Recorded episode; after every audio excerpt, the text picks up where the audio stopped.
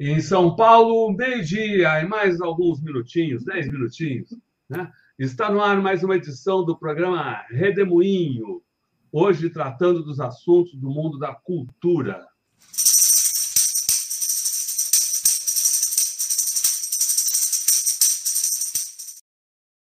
Célio Turino, seja muito bem-vindo a esse Redemoinho.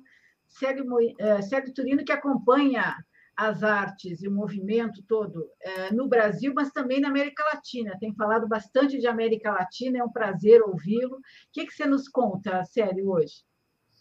Bom, obrigado, Eleonora, Rodolfo. Eu estou chegando do Paraguai, não é? Semana passada, as duas últimas semanas estava no Chile, aí semana passada eu, eu estive no Paraguai, a convite de, de pontos de cultura de lá, também do, do Ministério da Cultura do, do Paraguai.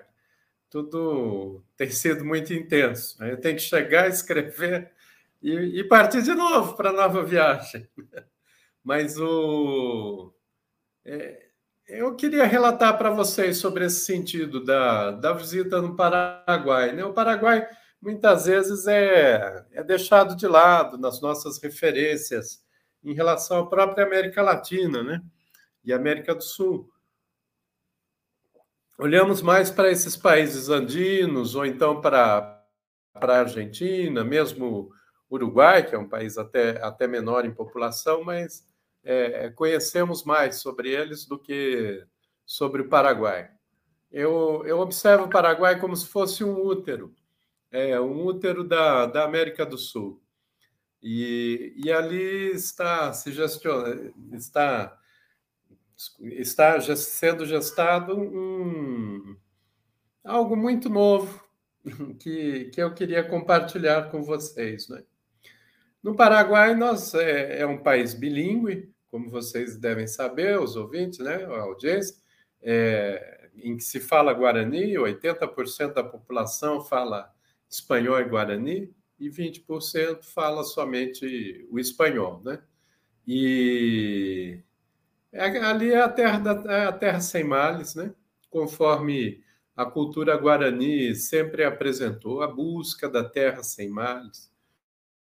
O, a sociedade da abundância é uma abundância do suficiente, em que todos e todas têm tudo o que é necessário para uma vida boa e digna. É, uma boa vida na casa, né? que, que vem da palavra é, Guarani, o Tecoporã, não é? que significa o modo bom de viver na casa. Né? É, e, contraditoriamente, é um país que tem sido estuprado, né, violentado pelos genocídios, inclusive o genocídio é, que o Brasil, do qual o Brasil participou, que foi o, o genocídio durante a chamada Guerra do Paraguai. Né? Praticamente toda a população masculina adulta foi exterminada, sobraram alguns poucos milhares de homens ao final da guerra. Né? Foi um morticínio. Inclusive, Duque de Caxias se recusou a continuar na guerra quando viu que é, lutavam pela defesa daquelas terras apenas crianças, né? Mas aí ele foi substituído pelo Conde D, que era o, o esposo da, da princesa Isabel, que continuou o massacre, e inclusive tem o massacre de Acosta Nhu, que onde apenas crianças guerrearam, lutaram contra o exército brasileiro. Elas pintavam, inclusive, algumas usavam até tamancos altos para parecerem mais altas.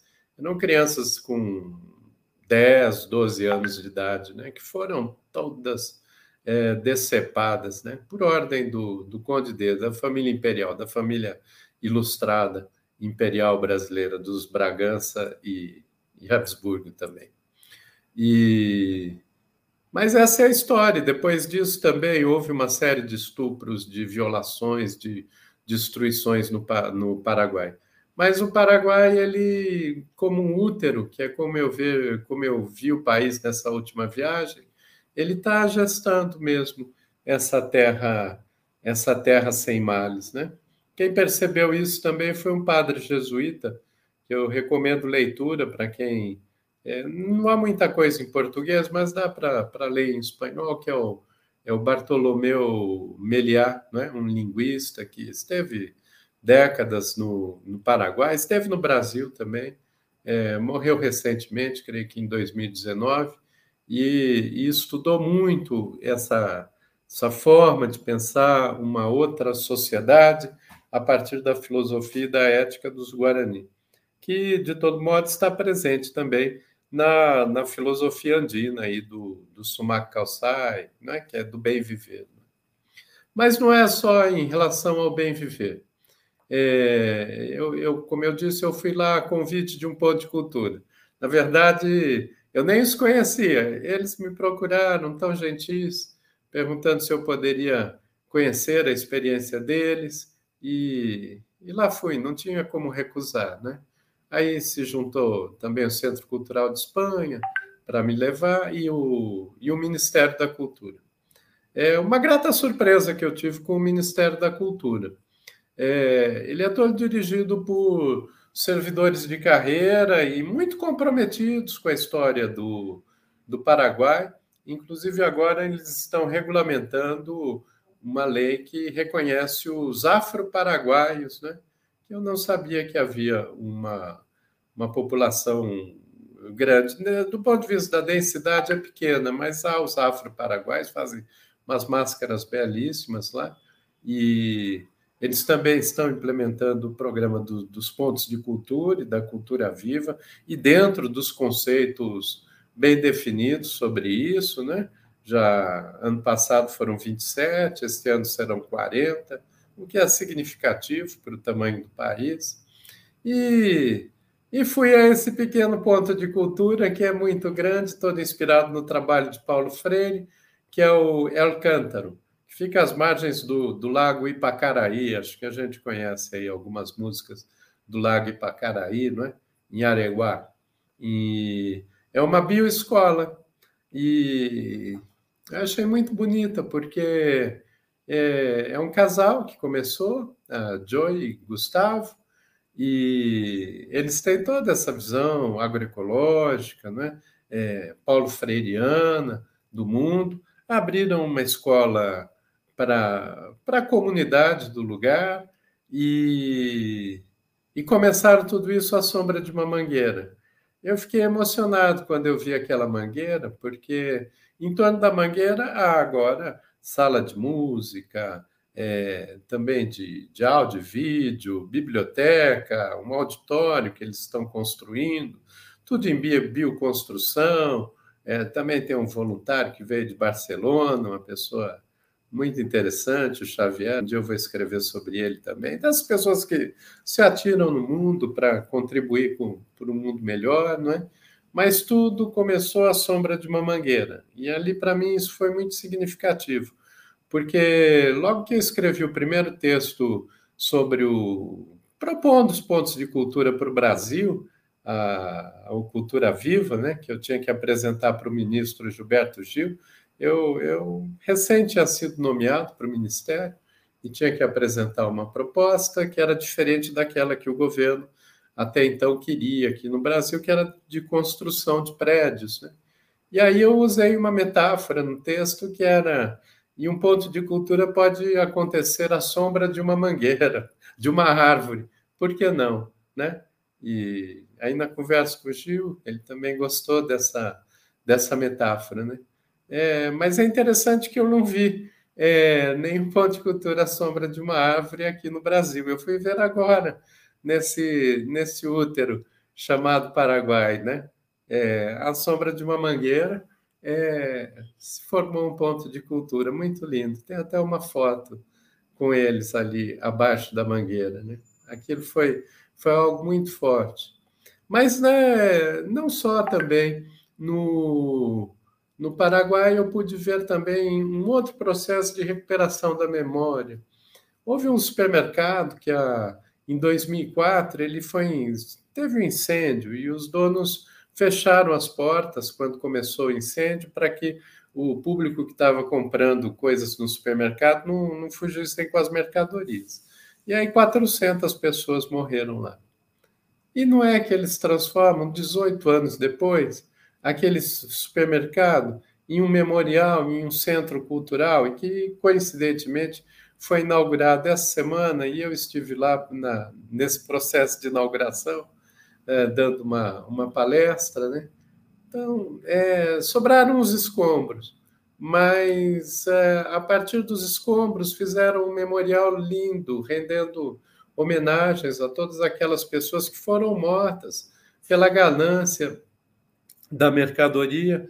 É, é, tem muita água. Na verdade, o que tem de construção é a parte do, do, do estacionamento, só a parte subterrânea, assim, do, do primeiro piso, né? É, o resto se queimou, se contorceu e tudo mais. Né? Aí as arquitetas conseguiram, em diálogo com, com as sobreviventes, né, com a associação ali do local, é, construir um lindíssimo memorial em que vaza a luz, tem, tem, tem coisas muito bonitas ali, merecem ser conhecidas, e, e em torno disso também tem, tem uns lugares com água, né? para ir regenerando, de água viva mesmo, com peixes, né, que tem movimento, não aquela água morta, tratada, né?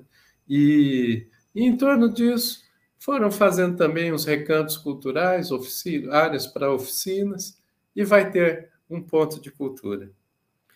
Que coisa linda! É, perceber que é, no memorial, em torno de tantos horrores, num lugar em que 400 pessoas foram mortas, pela ganância da mercadoria no supermercado, vai se abrir um ponto de cultura. Foi isso que eu fui fazer lá no Paraguai e agora quero começar a escrever sobre, sobre essas histórias, contar sobre essas pessoas e cada vez nos percebermos mais, mais comuns, né? mais próximos. Assim, Paraguai também eu tive a oportunidade de visitar a, a casa de Rafael Barret. Não sei se vocês conhecem. Rafael Barret, um anarquista que era de família nobre espanhola, ele, ele, ele foi viver no Paraguai no início do século XIX, 1902. E Rafael Barret, ele viveu em Areguá, é, do lado do, de onde é o ponto de cultura El Cântaro, a bioescola, baseado em Paulo Freire ele, ele Rafael Barrett foi o avô de Soledade Widman Barrett, que foi morta aqui por é, entregue, inclusive, pelo, pelo seu companheiro, o Cabo Anselmo. Mas essa vai ser uma outra história. Quem sabe um dia eu conto aqui essa história toda. Abraço. Legal. Legal, Legal Célio.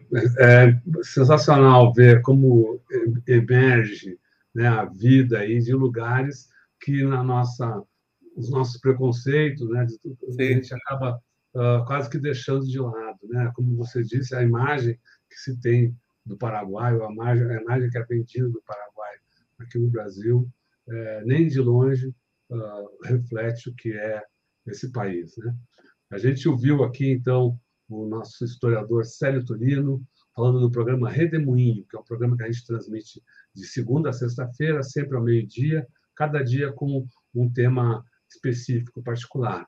Hoje falamos uh, do mundo da cultura, amanhã a gente vai ter uma edição especial do Redemoinho.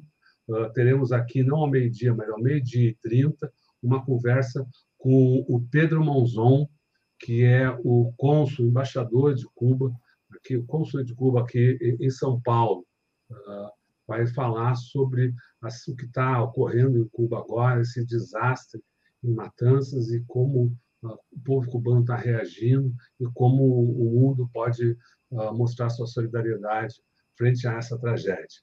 Muito obrigado, Célio Turino, muito obrigado a todos vocês que acompanharam aqui o Redemoinho de hoje, que seguem conosco pela internet afora. Boa tarde, boa tarde, pessoal. Tchau. Tchau, tchau. tchau. tchau.